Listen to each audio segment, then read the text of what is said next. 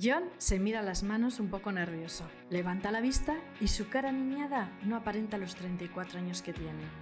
Bueno, la verdad es que experiencia, lo que se dice experiencia, pues no tengo mucha. Siempre he sido el típico amigo de las chicas, al que contaban sus confidencias, pero de ahí no pasaba. No es que yo no lo intentara, pero bueno, pues eso, me veían como amigo, sin más, vamos, un pagafantas.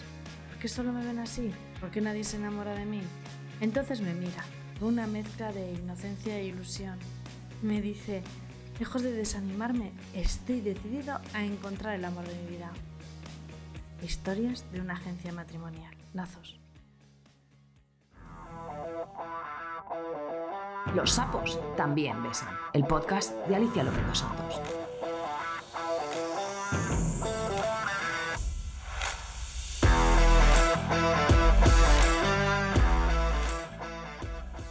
Hay personas que aman mucho y no son correspondidas.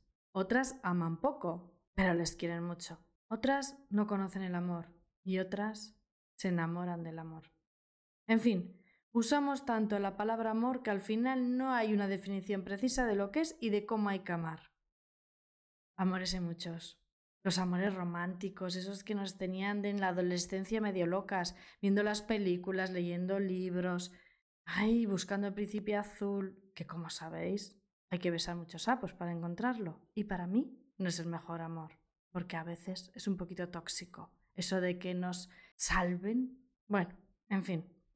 Amores vacíos, con exceso de compromiso, poca intimidad y nada de pasión. Y la pasión tiene que existir.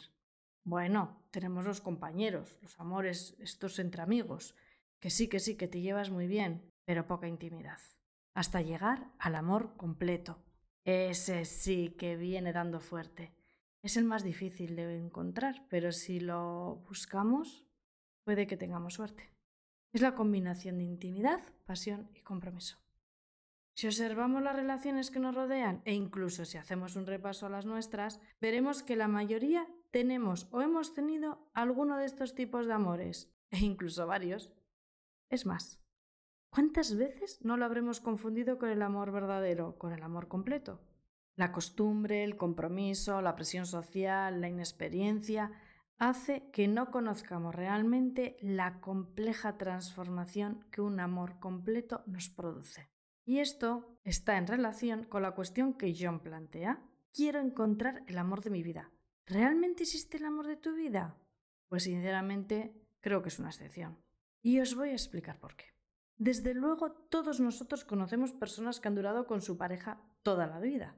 En nuestra propia familia seguro que tenemos esos tíos que llevan desde la adolescencia juntos, o igual nuestros padres. Pero si les preguntamos a todas esas parejas si durante todo el tiempo han sentido el mismo amor del principio, ese amor de entrega, de pasión, de no poder vivir sin la otra persona, pues igual nos asombramos. Muchos nos dirían que el respeto ha abundado, o el cariño e incluso la costumbre. Pero el amor con mayúsculas, ese amor que nos hace soñar, igual solo fue durante un tiempo.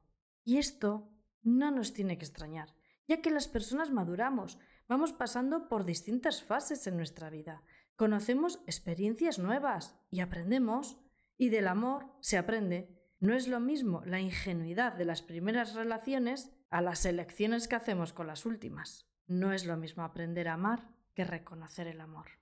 Pero el amor sí es un sentimiento que nos debe de acompañar a lo largo de nuestra vida. Diariamente trabajo con el amor, sobre el amor, el grado de amor, su obsesión, su emoción, su dependencia, amor a uno mismo, amor de pareja, amor de hijos. Es la palabra más buscada, amor. Más cantada, más leída, más conocida. Todo el mundo opina sobre el amor. Pero ¿sabemos realmente qué es el amor? Y lo más importante, y a mí lo que más me preocupa, ¿sabemos amar? Desde que nacemos necesitamos amor, en forma de madre, que nos cuide, nos proteja, nos nutra. Y si tenemos también amor de padre, estamos de suerte y nos desarrollaremos en un apego seguro y completo. Sin amor, la infancia nos marca para el resto de nuestra vida es un componente esencial para nuestro crecimiento y estabilidad emocional. Poco a poco buscaremos el amor de los iguales, nuestros amigos. En estos haremos diferencias, ya que querremos más a unos que a otros, o por lo menos querremos estar más con unos que con otros, con los que nos sentimos más cómplices y confiados, con los que nos divertimos más. Este amor nos sitúa en la sociedad, nos ayuda a tener un grupo de pertenencia y referencia, nos hace individuos sociales. Y de repente sentimos la necesidad de vincularnos con una persona en especial, de intimidad, de estar con ella, de no tener tiempo, de comprometernos y hasta de construir un proyecto de vida en un espacio emocional propio y único de ambos. Este, queridos sapos, es un amor extraño, que no entiende de razas, de sexos, edades o ideologías, que nos transforma por dentro y por fuera. Y además, no sé, como que nos inunda. Es como una enfermedad. Algunos la comparan con la gripe. Es un amor distinto, fuerte, poderoso, sentido, que viene de sorpresa, que nos llena de felicidad, pero que también puede darnos mucho sufrimiento. El componente básico de este amor es la atracción, que tampoco se sabe muy bien en qué consiste. Parece ser un cóctel de elementos químicos, neurotransmisores como la dopamina, serotonina, oxitocina, activaciones de estructuras cerebrales asociadas a la motivación y a la recompensa e influencias externas de nuestra cultura, como los modelos sexuales que desde pequeños nos hacen ver como canon de belleza. Pero si hablamos con nuestro corazón, realmente la atracción no sabemos por qué existe, porque a veces nos atraen unos y otras veces nos atraen otros. Este amor, cada uno lo vive a su manera, aunque deja señales, porque solemos reconocer cuando alguien está enamorado. Y como es un amor importante, ya que nos realiza como individuos, deberemos estar atentos a sus peligros y falsas creencias. Como por ejemplo, el amor supone entrega mutua. Sí, pero sin perder nuestra propia identidad. Los grandes amores vienen por flechazo. Error. ¿Quién nos ha enamorado de ese amigo que siempre está cuando lo necesitas, que te escucha, que no te juzga, que está contigo a las buenas y a las malas? Pues eso, queridos sapos, es un amor a fuego lento. Y no es un flechazo y puede durar toda la vida. Si estás enamorado, tienes que sentir continuamente. Cuidado con el sentir. Los efectos del enamoramiento son como una droga, con sensaciones extremas de euforia y bienestar. Hay que tener cuidado de no hacernos drogadictos, encadenando parejas sin centrarnos ni comprometernos, buscando solo el goce momentáneo de los sentidos, que al final nos llena de vacíos. Hay que saber sentir en la tranquilidad que el amor de pareja también proporciona. Así que, ojo con esos que siempre tienen parejas distintas. El amor es completo cuando siento que me aman. Falso.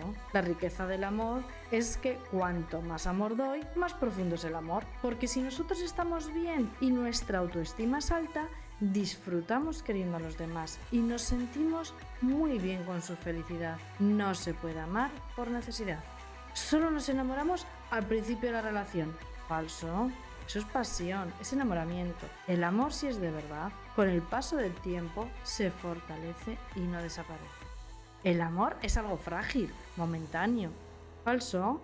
El amor de verdad es estable y duradero. Si no, es un capricho, una obsesión.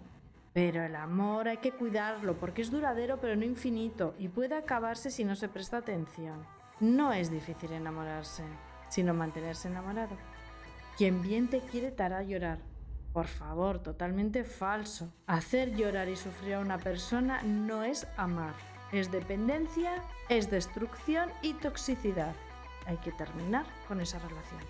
El verdadero amor es amar sin condiciones. Madre mía, cuántas películas hemos visto. Falso. Debemos amar al otro con sus defectos y virtudes. Eso es verdad, también nos tienen que amar a nosotros así. Pero debemos poner condiciones si afectan a nuestra intimidad es respetar y que nos respeten. Así se va construyendo la base sólida para amarnos. El amor verdadero se va construyendo poco a poco.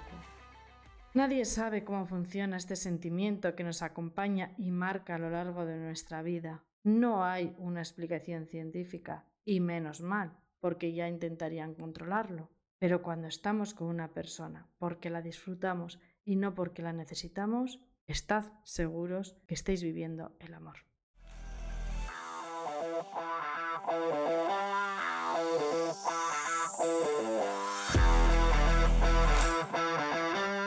Pongamos mucho amor en nuestra vida. Y como decía Mahatma Gandhi, donde hay amor, hay vida.